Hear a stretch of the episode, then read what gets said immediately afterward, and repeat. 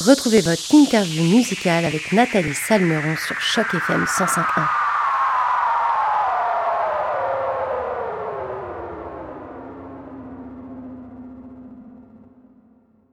Bonjour à toutes, bonjour à tous et surtout bonjour Claudia Bouvette. Et tout d'abord, merci d'avoir accepté notre invitation pour cette interview sur les ondes de Choc FM 105.1. Comment ça va Claudia aujourd'hui? Allô, ben, ça va super bien, toi? Ben écoute, moi ça va super. Je suis très très contente de t'avoir avec nous aujourd'hui. Puis on va pouvoir parler euh, de ton premier album qui s'appelle Paradise Club. Alors depuis le mois d'octobre dernier, tu dévoiles petit à petit les singles de ton premier album. Premier album qui, je rappelle, pour les auditeurs de Choc FM 105.1, s'intitule The Paradise Club et il est disponible sur toutes les plateformes de téléchargement depuis le 20 mai dernier. Alors Claudia, est-ce que tu peux nous dire un petit peu ce qui t'a inspiré pour la réalisation de ce premier album? Euh, il y, ben, y a tellement de choses qui ont inspiré euh, ce projet-là. Premièrement, même plus que c'est un projet qui s'est euh, construit sur un genre de deux ans et demi, trois ans de temps. C'est comme, j'ai l'impression qu'il y a plusieurs phases à l'album. C'est sûr que moi, je le sais. Après ça, n'importe qui qui va l'écouter va pas nécessairement savoir dans quel état d'esprit j'étais ou quel genre de musique j'écoutais à tel moment. Mais il y a vraiment plein, plein de choses qui ont inspiré l'album. Je dirais que j'écoutais beaucoup de slow tie euh, pendant une période. Ensuite, bien évidemment que moi, je suis née euh, en 95, donc quand j'avais 12-13 ans, j'écoutais beaucoup de, de Gwen Stefani, j'écoutais du Fergie, Rihanna. Fait que tous les sons euh, du début des années 2000, c'est vraiment, ça a vraiment fait partie de mon développement. Donc, pour cet album-là, moi qui est quelqu'un d'extrêmement nostalgique, j'avais envie d'aller d'aller retourner un peu dans mes feels puis de retrouver un petit peu des sons dorky, euh, le fun, vraiment décomplexé puis très bold.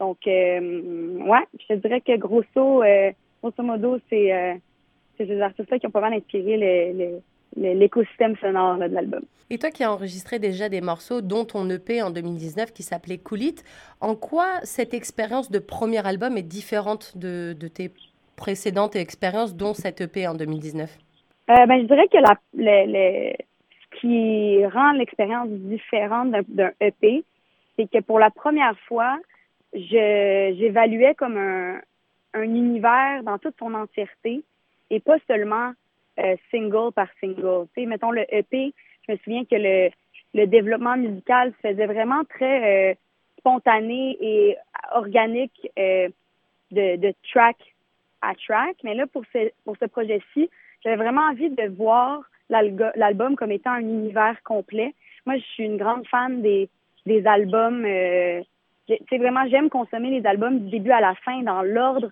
J'aime pouvoir vraiment sentir que l'artiste que j'aime et que j'écoute a comme pensé à, à vraiment un univers complet. Fait que c'était comme, c'était ça le défi. C'était la première fois que j'avais à, à voir un projet musical de cette façon-là. Euh, fait que c'est pas ça les, les, les nuances, je dirais. Justement, je rebondis sur ce que tu disais d'un album qui est construit vraiment pour qu'on l'écoute du début à la fin. Euh, ton album s'appelle The Paradise Club.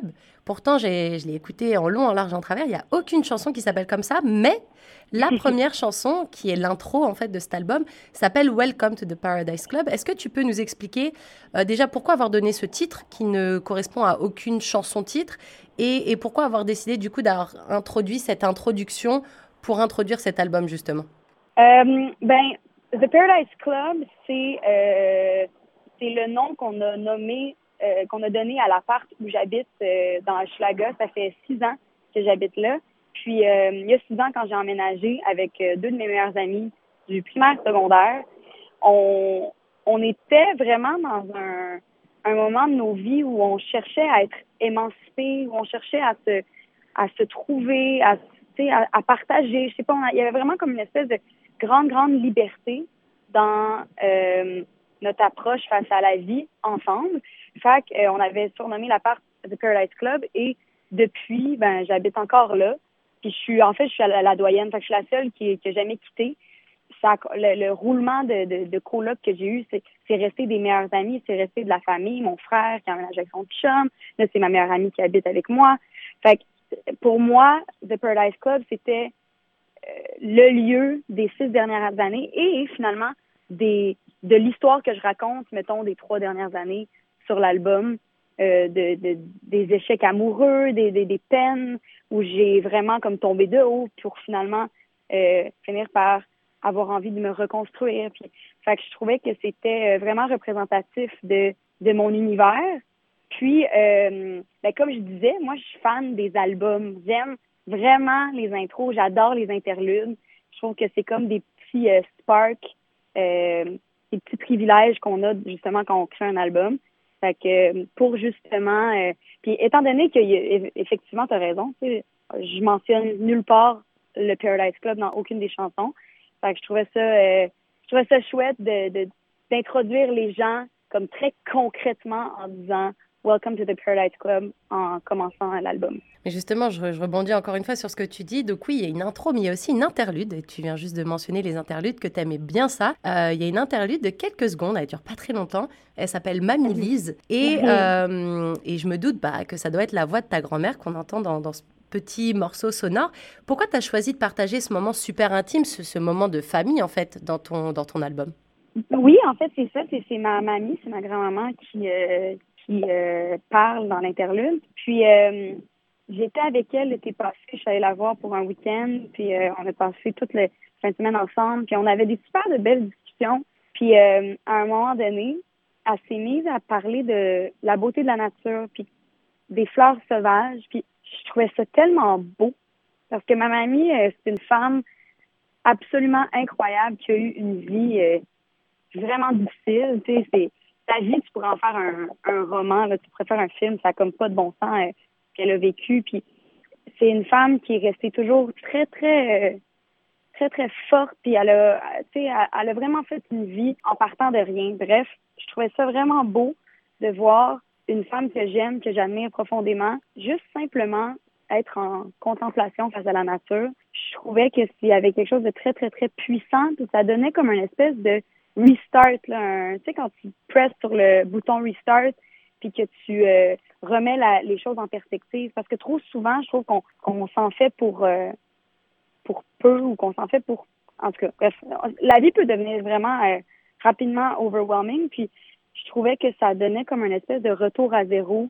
comme ralentir un peu le temps, remettre les choses à leur, dans leur contexte et ralentir un petit peu les choses. Exactement. Puis ma mamie, ben euh, c'est ça. Fait quand elle s'est mise à parler de la beauté des fleurs sauvages, j'ai sorti mon téléphone subtilement, puis j'ai j'ai demandé, j'ai fait, ah c'est beau ce que tu dis sur la beauté euh, des fleurs euh, petites. C'est quoi que tu disais déjà? Fait que elle a répété, puis euh, finalement ça, ça a été ça l'enregistrement. Puis je l'ai appelé quelques semaines après pour lui dire faut que faut que je t'avoue, j'ai à confesser, j'ai enregistré. Puis elle trouvait ça drôle, elle était comme ah ben. Et elle ah, était ben, contente de, de savoir qu'elle était sur la version finale de ton album? Ben oui, elle est drôle, ma mamie. Elle m'a dit, euh, elle m'a dit, euh, ben, va falloir que je me, que je me watch parce que là, euh, tu m'enregistres sans que je sache. Ça m'a dit, mais pour vrai, tu m'enregistrer quand tu veux pour t'inspirer. De toute façon, je dis tout le temps la vérité. J'étais comme, ben, parfait, ça, mamie. Alors, cet album, tu disais que c'était un travail qui a pris à peu près deux, voire trois ans. Donc, du coup, si mes calculs sont bons, ça s'est tombé quand même pas mal pendant la pandémie. Comment tu t'es organisé avec tes équipes pour pouvoir travailler en studio, pour pouvoir réaliser ce premier album? Euh, mais je dirais que les, euh, la, première phase de, de cet album-là, ça a été de d'écrire les chansons, de les composer. Donc ça, c'était un travail qui était plus euh, individuel. Euh, puis c'est euh, un coup que j'ai eu assez de chansons pour me sentir confiante. C'est là que j'ai fait ma sélection. Puis c'est vraiment euh, c'est vraiment comme à la phase 2 que là j'ai appelé mon mon producer Connor, puis qu'on a qu'on a locké la sélection, puis qu'on est allé en studio pour euh, faire la production de l'album. Moi, c'est puisque c'est un album qui s'est qui s'est créé sur le long terme, je voulais vraiment que l'album soit super homogène. Donc, euh, on les a toutes produites dans, en même temps, en studio, pour s'assurer que l'univers euh, sonore euh, fonctionne. Alors toi, Claudia, qui est totalement bilingue, tu chantes d'ailleurs sur cet album autant en français qu'en anglais, est-ce que tu as une préférence pour l'une des deux langues? Et est-ce qu'il y a une langue qui, pour toi, est quand même plus simple d'un niveau écriture et composition? Te dirais que mon discours change parce que j'ai toujours pensé que j'étais uniquement capable d'écrire en anglais parce que c'est ce que j'avais toujours fait. Puis c'est plus, pour moi, ça a toujours été plus naturel, même en termes de sonorité. Quand quand je chante en anglais, pour moi, ma voix se place plus mieux, plus aisément. Fait que, mais on dirait que justement la pandémie m'a m'a donné le temps de prendre le temps, puis de c'est à ce moment-là que j'ai euh, décidé d'essayer d'écrire en français. Puis euh, finalement, j'ai découvert que j'adorais écrire en français, puis que même j'avais beaucoup de plaisir à le faire, puis que c'était même plus facile parce que ça reste que c'est ma langue première, donc c'est plus euh, c'est plus clair de mettre des idées en mots, tu sais, finalement. Je ne sais pas pourquoi je pensais que j'étais pas capable, mais finalement, j'ai découvert que je l'étais, puis que c'était même vraiment le fun et gratifiant. Donc, je pourrais pas dire que j'ai une langue préférée. Je dirais que j'ai une langue qui est plus euh, qui est plus naturelle en termes de d'écriture et de, de, de, de comment je chante, c'est en anglais. Puis en français, mais c'est plus comme un côté de moi que je suis en train de découvrir puis que j'apprécie beaucoup aussi. Parce que, par exemple, la chanson Solo Night, il me semble que tu l'avais d'abord composée en anglais, puis au final, il y a une version en français qui est sortie. Pourquoi avoir fait ce choix?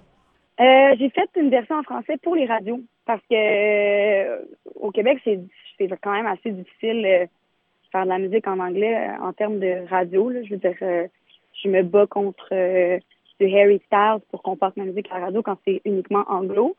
Fait que on, je trouvais que c'était une bonne idée d'en faire aussi une version franco pour pour qu'elle ait la chance de pouvoir rouler euh, dans les radios. Alors, le 2 juin dernier, tu as lancé ton album devant un parterre de femmes et de professionnels de la musique au studio euh, TD. Quel a été l'accueil euh, de cet album et comment tu t'es sentie, toi, en tant que personne, après cette soirée de lancement? Ah, c'était hallucinant pour vrai, cette soirée-là. Je, suis encore, je m'en suis encore pas remis, C'est comme, c'était une salle comble, fait que on a eu, on a réussi à vendre tous les billets pour que la salle soit c'est quand même assez, euh, assez fou. C'est aussi la première fois que je faisais un show avec une mise en scène, puis vraiment comme euh, une scénographie. J'ai engagé euh, la gang de chez Pestac pour faire la scéno, puis c'est en fait une superbe un décor avec un, deuxième étage. Puis, tu sais, qu'il y avait comme toute une espèce de décorum qui était pensé. J'ai engagé aussi un de mes amis qui est chorégraphe pour justement avoir un petit peu plus d'encadrement puis que ce soit moins laissé au hasard. Parce que moi, dans la vie, j'aime ça quand c'est spontané, vraiment. Mais là, c'est juste un petit peu plus pensé. Puis, euh, j'ai vraiment été surprise de la, de la réceptivité des gens. C'était vraiment, euh, le monde était complètement wild, là. Le monde était content. Je voyais plein de gens qui, euh, qui connaissaient les paroles de l'album. Euh, ça, c'était une première aussi pour moi. Je me souviens, je me suis toujours dit que le jour où euh, on allait chanter les paroles, j'allais avoir euh, accompli quelque chose. Puis je me suis vraiment sentie, c'était vraiment spécial comme moment. Puis je me sens vraiment remplie de gratitude pour vrai face à cette soirée-là.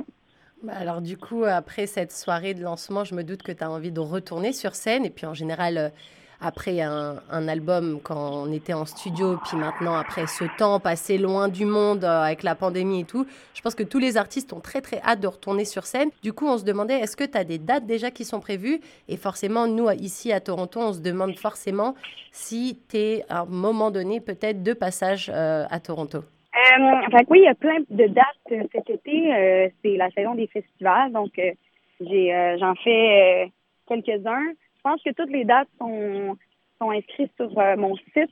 Donc, c'est www.claudiabouvette.com. Donc, euh, aller voir sur mon site. Sinon, euh, pour ce qui est de Toronto, euh, j'ai pas encore, il n'y a pas encore de confirmation, donc je, peux pas, je peux pas rien dire à, à ce niveau-là. Mais je sais que s'il y a, on est en train d'en parler avec mon équipe pour venir à Toronto. Eh bien, écoute, les auditeurs de Choc FM et moi-même attendons donc avec impatience cette annonce parce que nous, on a très très hâte de te voir pour pouvoir venir te voir et danser un petit peu avec toi. Ah yes! Merci en tout cas, Claudia, pour cette super interview. C'était un grand plaisir de t'avoir en notre compagnie aujourd'hui. Je rappelle que ton album baptisé The Paradise Club est sorti le 20 mai dernier et qu'il est disponible maintenant sur toutes les plateformes de téléchargement. Donc, un conseil, si vous voulez vous éclater euh, le temps d'une soirée, d'un week-end ou quelque chose, mettez cet album. Vous allez vraiment juste apprécier. C'est dansant. Il y a un peu d'anglais, il y a un peu de, il y a un peu de français. Enfin, la couleur de cet album est vraiment, vraiment euh, cool et ça donne vraiment le sourire. Ça donne envie de danser. Donc voilà, je, je vous donne ce Ah, conseil, les auditeurs. Ah oui, non, vraiment, Claudia, faut le dire quand c'est de qualité. Et là, ça l'est. Ah, D'ailleurs, nous, on va tout de suite écouter Solo Night, la version française, le dernier single de ce superbe album. Merci, merci encore, Claudia. Puis à très bientôt sur les ondes de. Choc FM. Gros bisous. À Bye bye. bientôt.